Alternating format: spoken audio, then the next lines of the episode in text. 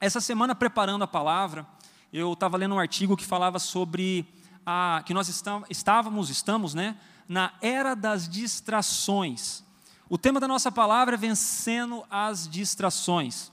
E essa semana, lendo esse artigo, esse artigo falava sobre as gerações. Mais precisamente sobre os gritos das gerações. Os grito, o grito que aconteceu lá na, na, nos anos 70, nos anos 80, nos anos 90. E esse artigo falava que nós estamos na era das distrações. E interessante de, de, de perceber isso, porque no artigo fala que nós não, não, não estávamos assim em relação. Estou é, lembrando aqui das minhas filhas, né? Quando a gente entra no carro, não sei se você tem filho, mas para quem tem filho, quando a criança entra no carro, as minhas filhas entram no carro, a primeira coisa que elas me pedem é o celular. E é impressionante. Quando elas me pedem o celular, parece que, gente, liga um botão. Eu não sei se, se acontece isso com vocês, mas liga um botão nelas que elas desligam de tudo e ficam extremamente focadas no celular. Se nós paramos o carro e elas descem do carro e nós não tiramos o celular delas, elas parecem que elas andam com o telefone assim, né? E as, parece que o mundo apaga. E, e nesse artigo ele estava falando sobre isso, né? É, nunca se teve tanto acidente por causa dos celulares, né? Por exemplo. E a gente já viu alguns vídeos engraçados, por exemplo, de pessoas que às vezes estão no celular e, e trompam num poste, ou muitas vezes, às vezes nós estamos no carro mesmo, nós percebemos. Eu, essa semana aconteceu. Eu estava dentro do carro e percebi que o sinal abriu e eu vi uma pessoa andando praticamente o cruzamento inteiro, sem colocar os olhos na. Ele estava dirigindo, sem colocar os olhos na rua. Ele estava no celular. Então é impressionante como isso acontece. Quando a gente está numa festa, né, agora tam, tam, estamos em época de pandemia, então não está acontecendo tanto festas, né, mas me lembro quando a gente chegava às vezes em algumas reuniões, e eu não sei quantos já viram, já presenciaram isso, pessoas juntas numa mesa, mas todas no celular. Alguém já presenciou isso? Já presenciou, né? Quem não levantou a mão possivelmente era aquele que estaria no celular ali olhando, não é verdade? É, que está com o celular agora, exatamente.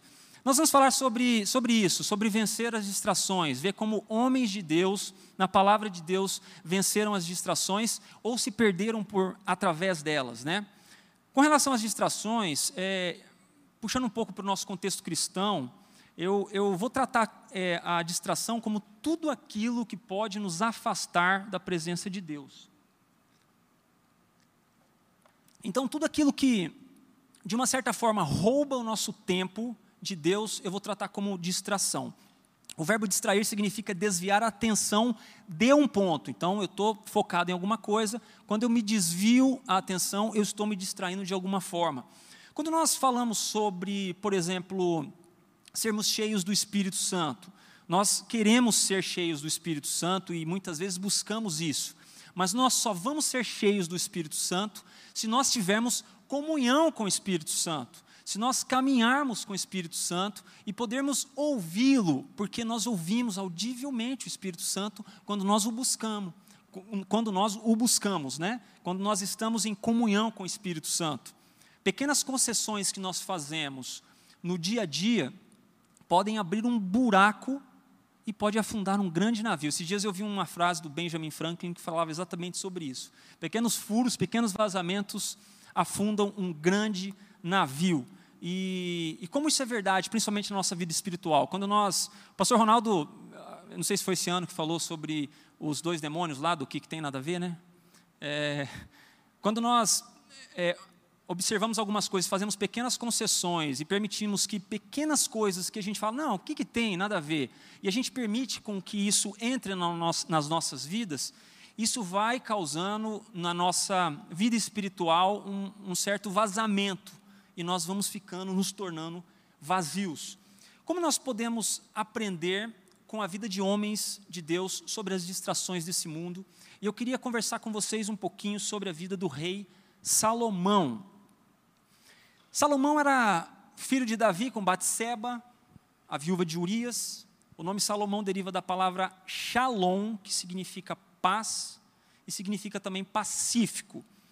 Ele tornaria-se o terceiro rei de, sobre Israel, começando a reinar com 20 anos de idade. Era um jovem rei e governou por cerca de 40 anos, de 971 a 931 antes de Cristo.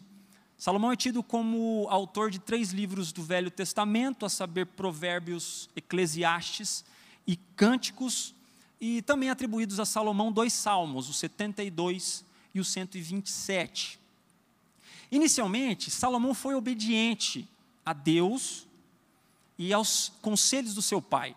Em 1 Reis, no capítulo 2, versículos de 1 a 4, ali nós vemos Davi é, no leito de morte, e ele estava ali instruindo seu filho, estava instruindo Salomão como ele deveria se portar e como ele deveria fazer para que todas as coisas pudessem, é, de uma certa forma, ir bem na vida deles. Então, nós vemos ali, neste, neste, neste capítulo, no capítulo 2, Davi dizendo: Coragem, meu filho, seja homem, guarde os preceitos do Senhor teu Deus, para andares nos seus caminhos, para guardares os seus estatutos, os seus mandamentos, os seus juízos e testemunhos, como está escrito na lei de Moisés para que prospere em tudo que fizeres e por onde quer que andares. Então ali Davi está instruindo, porque Salomão viria a sentar no, treino, no trono de Israel e iria governar sobre Israel. Então ali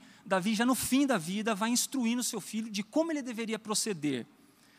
E assim Salomão começa a governar, né? E um, a marca, a, marca do, do, do reinado de Salomão, principalmente no começo, durante ali o começo desse reinado, ah, ele foi marcado por ser um reinado de sabedoria e justiça, porque Salomão ele era um homem sábio e era um homem justo, pelo menos naquele começo.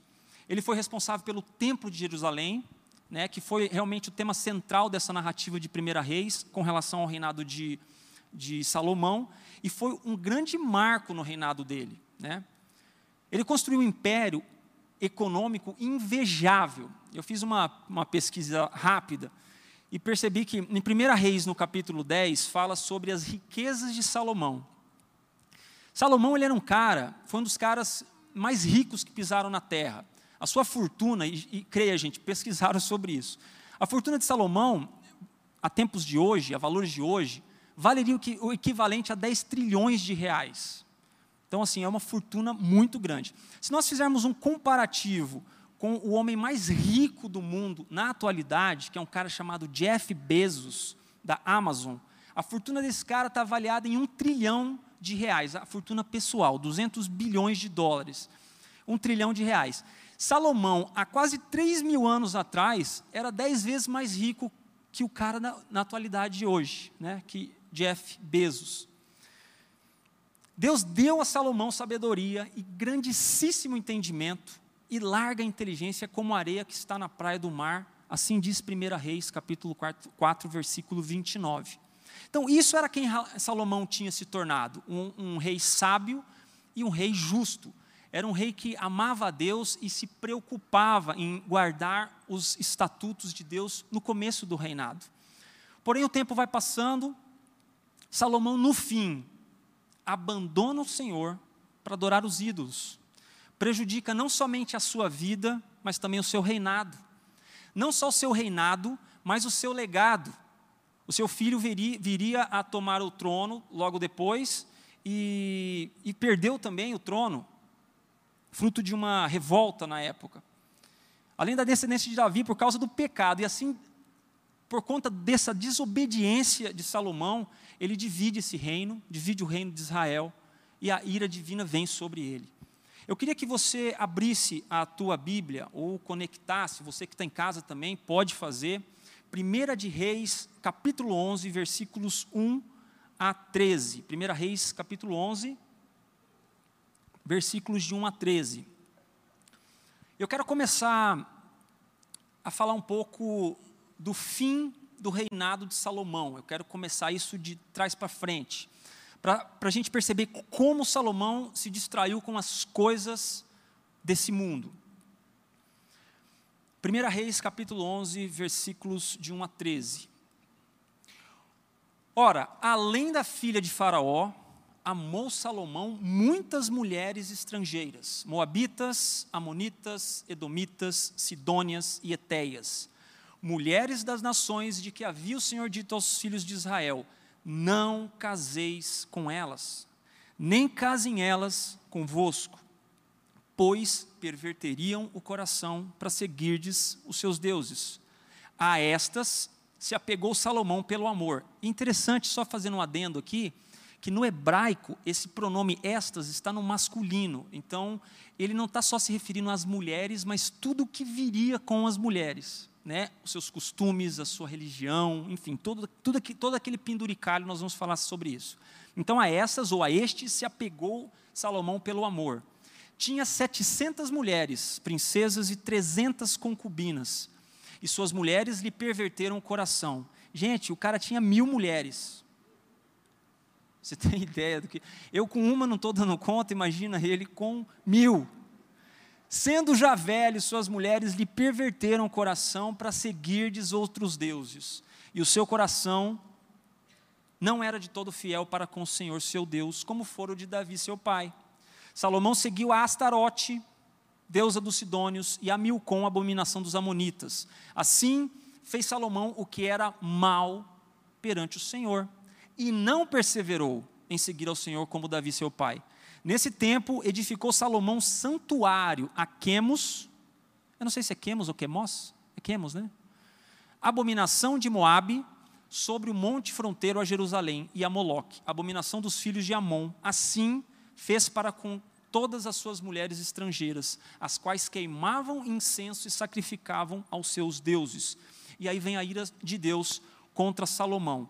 Pelo que o Senhor se indignou contra Salomão, pois desviara o seu coração do Senhor, Deus de Israel, e do, que duas vezes lhe aparecera. E acerca disso, que tinha ordenado que não seguisse a outros deuses. Ele, porém, não guardou o que o Senhor lhe, ordena, lhe ordenara. Por isso disse o Senhor a Salomão: Visto que procedestes, visto que assim procedestes, melhor dizendo, e não guardastes a minha aliança, nem os meus estatutos que te mandei, tirarei de ti o reino, este reino, e o darei a teu servo. Contudo, não o farei nos teus dias, por amor de Davi teu pai. Da mão do teu filho tirarei. Todavia não tirarei o reino todo, darei uma tribo a teu filho, por amor de Davi, meu servo, e por amor de Jerusalém, que eu escolhi. Pois bem, vamos parar por aqui por enquanto. Existia um, um uma pegada política e econômica também com relação aos casamentos de Salomão nesse período. Quando ele levantava, erguia esses, esses templos né, para os deuses pagãos, existia uma pegada comerciante, ali, comercial ali, que envolvia tudo isso. Então, com essas alianças com essas mulheres, com esses casamentos que Salomão promovia para ele mesmo, essas alianças acabou prejudicando o reinado de Salomão. Meu pai, quando nós não éramos cristãos ainda, meu pai dava um conselho, e isso vale para você que não é casado. Meu pai falava assim para mim: Filho, você deve escolher bem a sua esposa, porque você não casa só com ela. Você casa com o sogro, você casa com a sogra, vai vir aquele cunhado mala, ou não, né? É, eu amo meu cunhado, meu cunhado está assistindo, inclusive, tá? É, mas é interessante como a gente percebe que, quando nós casamos, nós absorvemos a cultura da nossa esposa, como ela foi criada, os deuses. Né? Então, o conselho de Deus para Salomão era: não case com essas mulheres, porque Deus sabia que essas mulheres, ou os costumes, costume religioso, costume econômico, tudo, tudo que envolvia, todos os penduricalhos que viriam, isso poderia infringir a vida de Salomão, como aconteceu. Salomão começou a importar os costumes religiosos das suas mil mulheres, e seu coração foi se desviando da verdade e da sabedoria, pois se deixou seduzir pelos cultos pagãos. Seu coração se apartava do Senhor. O coração começava, dele começou a ir para longe do Senhor, e ele passou a explorar terrivelmente o povo, e sua vida se tornou uma grande vaidade, correr atrás do vento, como a gente pode ver em Eclesiastes no capítulo 2, ele fala sobre isso. As distrações podem ser muitas, meu amigo, meu irmão, minha irmã. As distrações, o seu namoro pode ser uma distração, o seu casamento pode ser uma distração, a vontade de ascender profissionalmente, riquezas, poder, isso pode ser uma distração. E muitos têm se perdido, se afastado do Senhor. Salomão, por causa dos casamentos, por causa da desobediência com Deus, ele começou a se distrair com as coisas desse mundo e permitiu que não só a vida deles fosse devastada, mas o seu reinado e o seu legado. Sobre esse artigo que eu li essa semana, que nós estávamos na era das distrações, ele falava sobre a mãe das distrações. Alguém sabe o que é a mãe das distrações nos dias de hoje? Alguém dá um chute aí? O que você acha que poderia, o que mais que distrai as pessoas nos dias de hoje? Quem dá um chute? Internet. quero falar sobre redes sociais. Nada contra as redes sociais, eu vejo que elas são muito benéficas, trouxe uma evolução muito grande para a nossa sociedade, aproximaram famílias. A gente sabe que as redes sociais têm sido uma bênção. Até falando um pouquinho sobre, sobre distâncias, né? Meu cunhado e minha irmã que moram em São Paulo, nós, eles têm um casal de filhos e a gente pode, a gente se vê praticamente dia sim, dia não. E é muito gostoso a gente perceber o crescimento das crianças, né? e eles também o crescimento das nossas crianças. Então é muito bom, a internet nos aproximou nisso, coisa que nós não conseguiríamos fazer alguns anos atrás. Então, eu queria. Alguém aqui já assistiu o documentário da Netflix chamado O Dilema das Redes? Quem assistiu? Muita gente não assistiu. Esse documentário, eu, eu aconselharia você a assistir esse documentário, por mais que eu fale e muito falha aqui sobre esse documentário.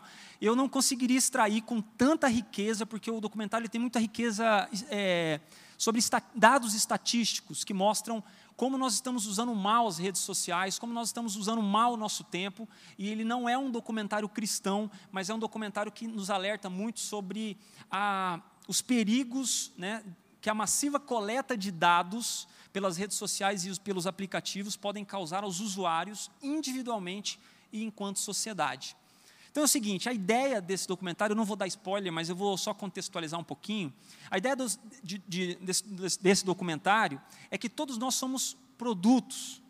E a ideia de todos sermos produtos é baseada no fato de que os nossos dados são o que há de mais valioso no modelo de negócios das empresas de tecnologia. Quem trabalha com mídias digitais aqui pode é, confirmar o que eu estou dizendo.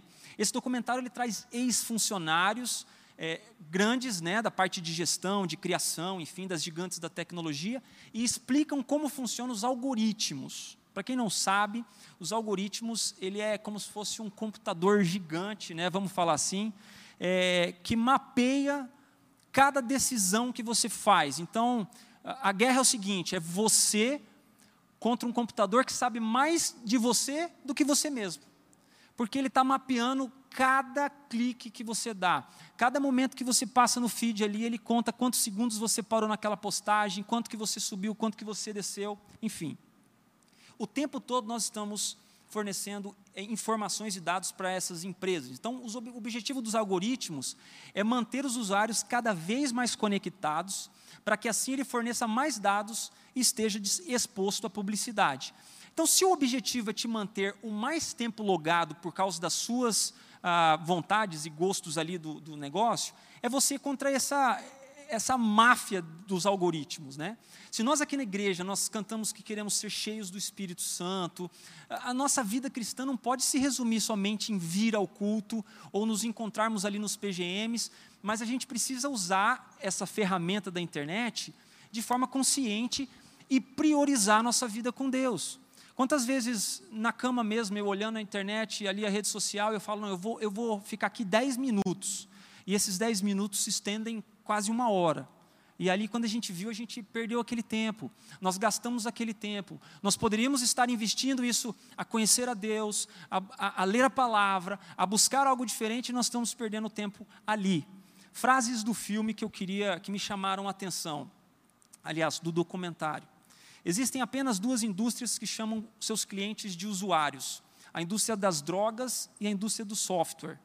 Se você não paga pelo produto, então o produto é você.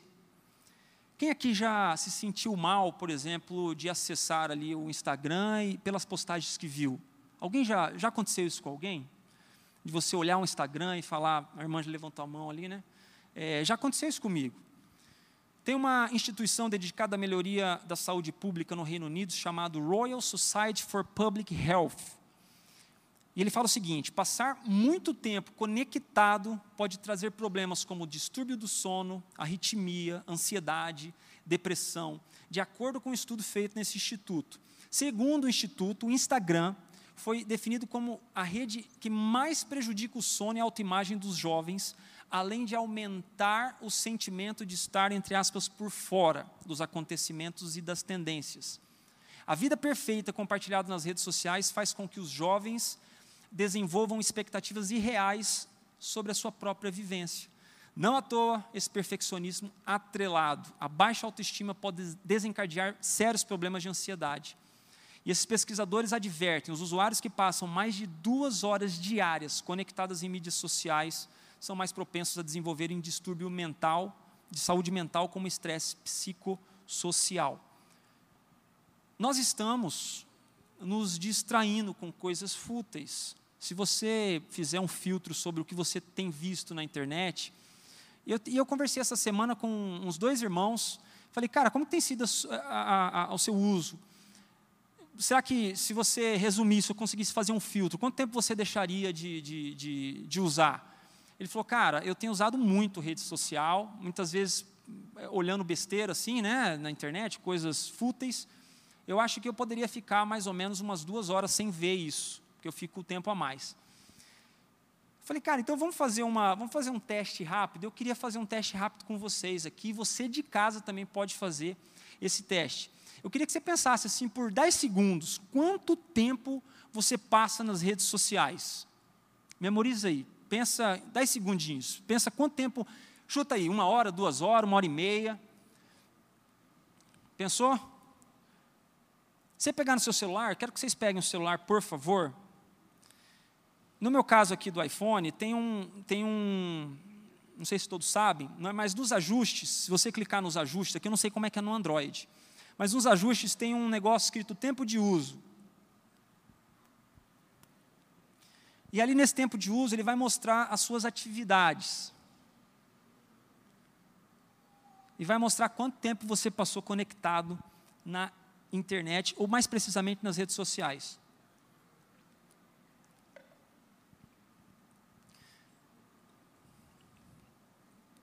Se você, se você estiver em casa também quiser comentar quanto tempo, se isso é, te surpreendeu ou se você está dentro da, da média. Alguém quer falar? Pastor Luiz, quanto tempo você imaginou que você ficou no, no, na internet? Ah, você está descobrindo ainda? Ah, o WhatsApp não conta? Não sei, uai. O WhatsApp está escrito rede social, né? Quantas horas você, você pensou que fica no, no, na internet? Quanto tempo deu? Ah, o seu não deu, hein?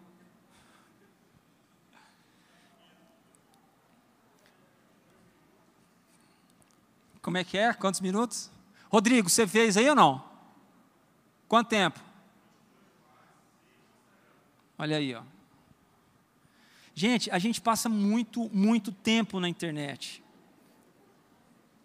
Muitas coisas que nós poderíamos estar fazendo, dedicando o nosso tempo, o nosso tempo para orar, para buscar a Deus, a gente se distrai com coisas muitas vezes fúteis. Eu não estou recriminando você que trabalha, né? Você trabalha com a internet e usa esse tempo. Mas eu estou dizendo de pessoas que usam a internet de forma errada. Muitas vezes, na verdade, a, a minha ideia aqui não é te convencer a deixar de usar as redes sociais. Óbvio que eu não conseguiria fazer isso, mas é te te trazer, na verdade, a ideia do equilibrar. Nós precisamos equilibrar o nosso uso com a internet. Então, eu quero, eu quero te mostrar agora, nós já vimos sobre a vida de Salomão, como ele se distraiu com esses casamentos e permitiu que muitas coisas entrassem no reino e devastassem a, a, o seu reinado e a sua vida. E agora eu quero falar sobre o mesmo Salomão, sobre como combater as distrações dentro da palavra. E o primeiro ponto que eu quero que vocês anotem aí para vocês não esquecerem, anotem no coração, anotem aí onde vocês estiverem. O primeiro ponto que eu acredito ah, que nós consigamos é, combater as distrações é amar o Senhor. 1 Reis, capítulo 3, versículo 3 diz o seguinte: Salomão amava ao Senhor andando nos preceitos de Davi, o seu pai. E meu irmão, amar o Senhor às vezes parece algo muito distante. Poxa, mas eu amo o Senhor. Se nós quisermos ser cheios de Deus, nós precisamos ouvir a voz de Deus. Para nós ouvirmos a voz de Deus, nós precisamos andar nos caminhos e precisamos amar o Senhor com toda a nossa força. Somente amando a Deus verdadeiramente, o Senhor é possível combater as distrações dessa vida. Se nós não amarmos verdadeiramente a Deus, nós não, não conseguimos, não vamos conseguir combater as distrações dessas, dessa vida. O segundo ponto que eu quero que vocês anotem: nós precisamos guardar os mandamentos do Senhor. Em 1 Reis, no capítulo 3, do verso 14 ao 15, Deus falando para Salomão: Se andares nos meus caminhos, guardarem os meus estatutos e os meus mandamentos, como andou Davi seu pai, eu prolongarei os teus dias. Despertou Salomão, e eis que era sonho. Veio a Jerusalém, pôs-se perante a arca da aliança do Senhor, ofereceu holocaustos, apresentou ofertas pacíficas e deu um banquete a todos os seus oficiais. Se nós amamos a Deus, se nós amarmos a Deus, nós precisamos guardar os mandamentos. Nós precisamos andar nos caminhos, guardar os estatutos. Em Lucas, no capítulo 11, versículo 28, Jesus nos diz: Felizes são aqueles que ouvem a palavra de Deus e lhe obedecem. Nós precisamos obedecer a Deus.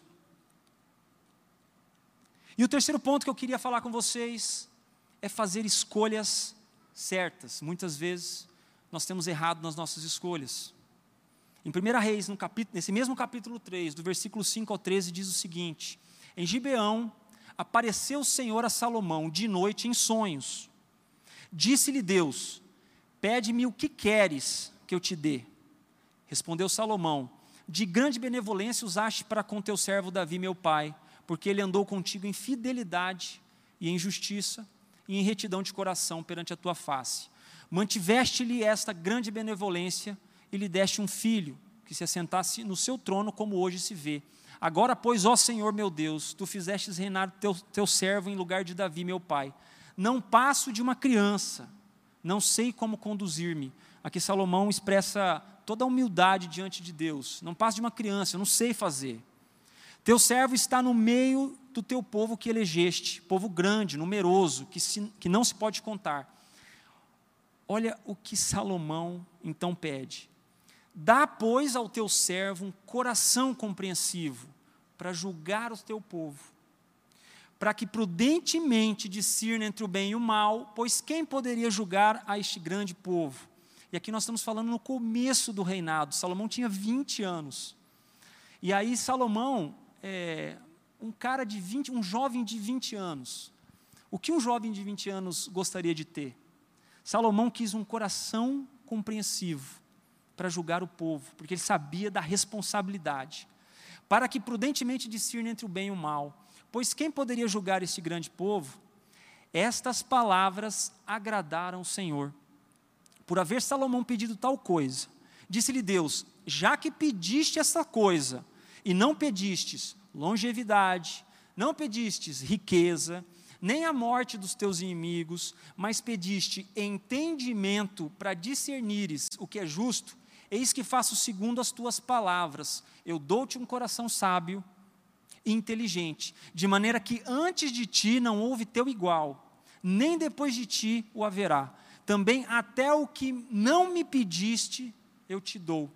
Tanto riquezas como glória, que não haja teu igual entre os reis por todos os teus dias. Meu irmão, você já imaginou Deus aparecendo para você em sonho e falando: peça o que você quiser. Vinícius, peça o que você quiser. Qual seria o seu pedido? Muitas pessoas pediriam seguidores hoje, né? Eu acredito. Deus, me dá um seguidor no Instagram, Deus. Me dá no YouTube, Deus. Muitos iam pedir seguidores, né? Meu irmão, nossas orações, elas falam muito a respeito de nós. A forma como você ora fala muito a respeito de quem você é. Como tem, tem sido a sua oração? Ela mais parece uma lista de Natal, daquelas que você pede, pede, pede, pede, pede, pede e vai dormir?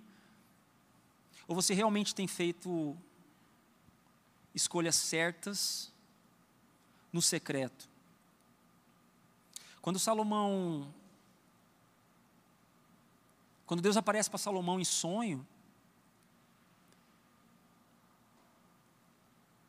Salomão ouve então a, a, instrução do seu pai, obedece e começa um reinado com sabedoria e justiça. Porém, as coisas do reino, as ocupações, as dificuldades, as lutas, aquilo que Salomão via passando ou vinha passando, e os casamentos, as coisas que Salomão se perdeu no meio do caminho, permitiu com que Salomão aos poucos fosse se afastando de Deus.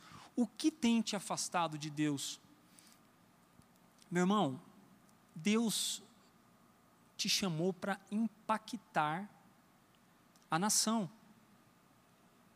fazendo da sua vida um presente para essa geração. Deus não te chamou para angariar seguidores, Deus não te chamou para para ser um grande influenciador no sentido digital, mas como você tem usado a sua vida para influenciar outras vidas, para que conheçam mais e mais sobre Deus, sobre a natureza de Deus.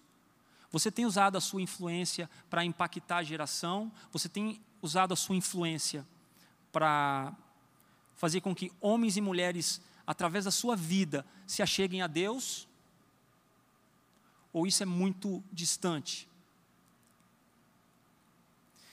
Eu queria é, partir para o final, eu queria fazer um, uma, uma oração. Eu queria pedir para os meninos da banda já se posicionarem, posicionarem aqui.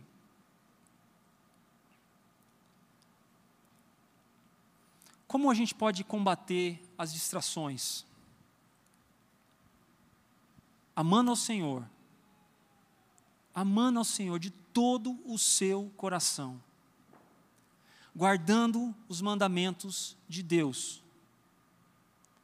guardando os seus preceitos, caminhando com Ele. Se nós queremos ser uma geração cheias do Espírito Santo, se nós queremos ser uma geração marcadas por aquilo que Deus vai fazer, não pela quantidade de seguidores que você tem, ou, mas se você quer ser marcado pelo Espírito Santo de Deus e você quer fazer parte de uma geração eleita, que vai fazer diferença na vida das pessoas, você precisa guardar esses mandamentos, guardar os andar nos caminhos do Senhor e fazer escolhas corretas. Quando Salomão apare... quando Deus aparece em sonho para Salomão, a única coisa que Salomão queria era um coração. Um coração puro, porque Salomão não sabia o que fazer. E de repente Salomão pede: dá-me um coração um coração de servo, um coração compreensivo para julgar o teu povo, para que prudentemente eu possa discernir entre o bem e o mal. E essas palavras, diz a Bíblia, que agradaram ao Senhor. E dessa forma, Salomão começou o seu reinado com sabedoria e com justiça. Eu queria te convidar nesse momento para que a gente possa estar orando eu não sei como como como está a sua vida, né? Eu não sei se você de repente tem chorado no secreto e falado Deus, eu não sou relevante. E eu queria ser marcado por essa relevância. Eu queria ser relevante no meu no meu meio. Eu orei muito por isso. Como na Way Conference que nós gravamos aquele vídeo com relação à empresa, eu queria eu queria um amor prático, algo que a gente pudesse é, ser relevante dentro daquilo que Deus te deu enquanto dons e talentos. Meu irmão, Deus te chamou. Você tem dons, você tem talentos. Você pode usar isso na obra. Você pode, você não precisa ficar sentado somente, aquele o crente é, salvo 3S, né? Salvo, sentado, satisfeito. Mas nós podemos ser usados com os dons e talentos que Deus nos deu. Use esse dom, use esse talento. Deus te ama. Deus quer fazer uma obra na sua vida. Deus quer usar aquilo que você tem. Deus quer usar aquilo que você tem. Salomão tinha 20 anos e não sabia como fazer. A palavra de Deus diz: Salomão falou: Não passo de uma criança, não sei como me conduzir, não sei como fazer.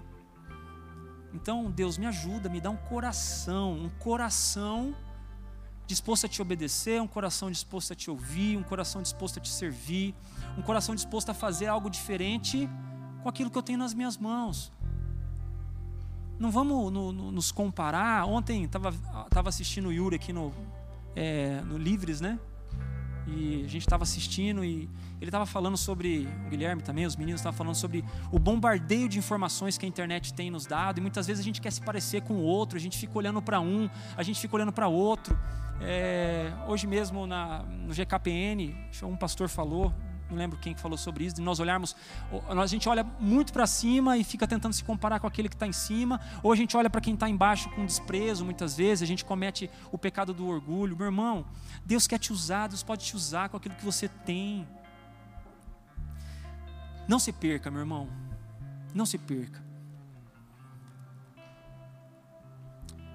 Quero orar com você nesse momento. Se você sentir no coração, você pode fechar seus olhos aí, colocar seu coração diante de Deus, tendo a certeza de que Deus está te ouvindo nesse momento, tendo a certeza de que Deus está aí do seu lado, está no seu coração, o Espírito Santo habita em você.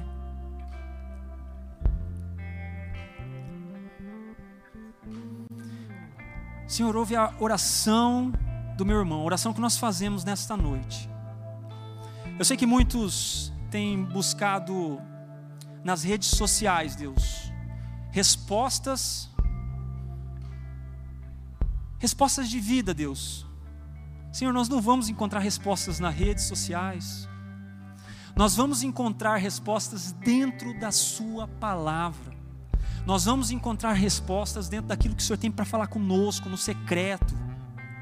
Por isso, Deus, nós colocamos o nosso coração diante de Ti como comunidade, nós queremos ser relevantes com aquilo que o Senhor deu para nós, como dons, como talentos, como aquilo que o Senhor tem feito no nosso coração. Deus faz novo de novo, Deus. Eu oro pela vida dos meus irmãos, para que em nome de Jesus nós possamos ser relevantes dentro daquilo que o Senhor tem chamado nós para fazer, dentro daquilo que o Senhor tem nos chamado para fazer não nos comparando com um ou com outro Deus, mas sim, nós podemos nos espelhar em homens, em homens de Deus, homens que, que nos lideram, homens que pagam um preço por nós, nós podemos nos espelhar, mas não precisamos nos comparar, Deus. Que a tua palavra entre em nosso coração e faça morada em nós, Deus. Teu Espírito Santo tem liberdade nessa noite. Teu Espírito Santo tem liberdade nessa noite. Em nome de Jesus. Em nome de Jesus.